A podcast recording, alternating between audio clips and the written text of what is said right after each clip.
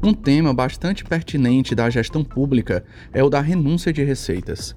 Em linhas gerais, elas ocorrem quando um governo abre mão de cobrar tributos de contribuintes em prol de estimular setores da economia, seja pela abertura de postos de trabalho ou outros investimentos locais. Esse instrumento pode ser utilizado tanto pelo governo federal como estaduais e municipais.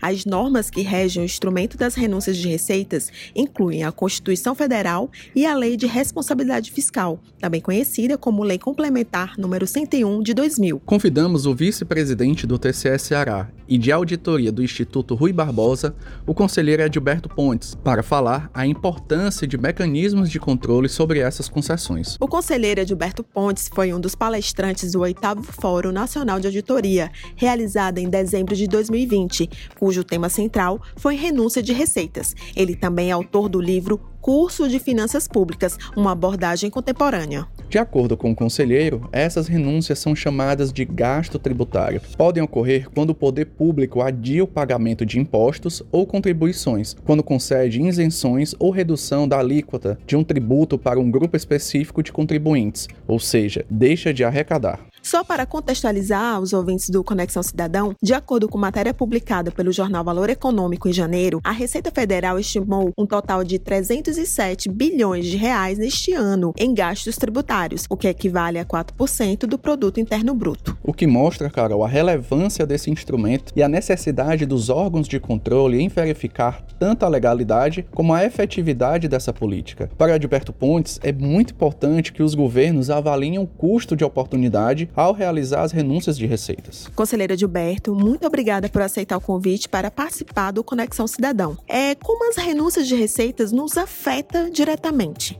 Renúncias de receitas são reduções de tributos devidos. Existe tanto no imposto de renda, quando o governo permite que se faça deduções de, de, de, despesas com saúde, por exemplo, é uma forma de renunciar à receita. Existe para as empresas, quando elas é, aplicam determinado setor, determinada atividade que, e, e, o governo permite alíquotas mais, mais baixas ou redução de alíquotas porque elas incentivaram determinado setor, é uma forma de renúncia de receita. Existe no, no ICMS, existe no ISS. É toda a vida que é, o governo reduz a alíquota devida, né, total, re, retira totalmente ou reduz parcialmente, é uma forma de renúncia de receita. Existe algum método ou modelo para se avaliar a efetividade dessas concessões, já que, por um lado, se espera um efeito positivo sobre o emprego e a geração de renda, mas, por outro, há um impacto sobre as contas públicas? O controle é muito importante, porque a renúncia de receita é, ele tem um, um custo de oportunidade. Aquele dinheiro, aquele recurso, que deveria entrar nos, cofres, nos cofres públicos deixa de ingressar nos cofres públicos. Então ele poderia ter uma destinação, poderia ir para a saúde, poderia para a educação, poderia para saneamento e deixa de ingressar no, no, no, serviço público. Então a renúncia de receita, tanto é que os americanos chamam de gasto tributário. É uma forma de gasto. E, a, e, e o ordenamento jurídico brasileiro exige que haja transparência dessa renúncia de receitas, inclusive exige que dê o mesmo tratamento que se dá aos demais gastos públicos, aos gastos que o governo faz de uma forma geral. Conselheiro Edilberto, muito obrigado por essa entrevista aqui no Conexão Cidadão. Chegamos agora no momento do direto da redação com o nosso Rodrigo Rodrigues. Oi, pessoal, tô aqui novamente para deixar mais uma dica rápida, simples e o melhor, totalmente gratuita.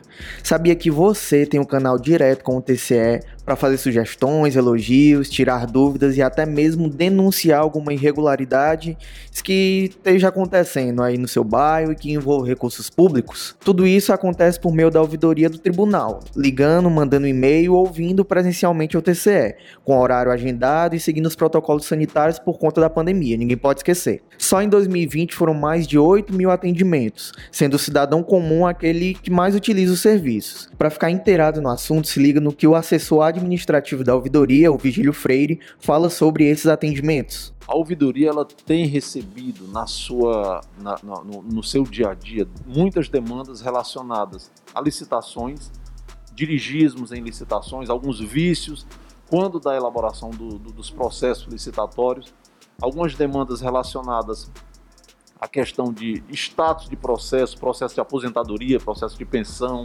tá? algumas demandas relacionadas a acesso a sistemas disponibilizados pelo tribunal. sistemas para prestação de contas, para entrega de documentos, e eventualmente o sistema pode não estar disponível naquele momento.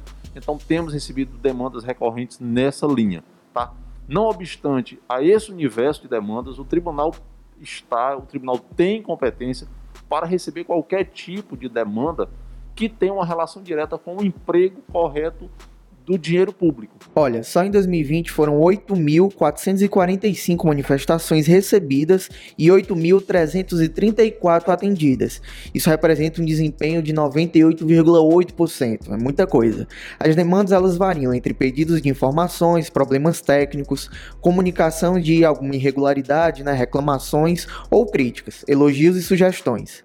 Os telefones, e-mail ou endereço eletrônico que você pode usar para entrar em contato estarão na descrição desse episódio. Até a próxima, tchau, tchau. Essa foi mais uma edição do Conexão Cidadão, podcast oficial do TCE Ceará. A produção é da Assessoria de Comunicação. Até o próximo episódio.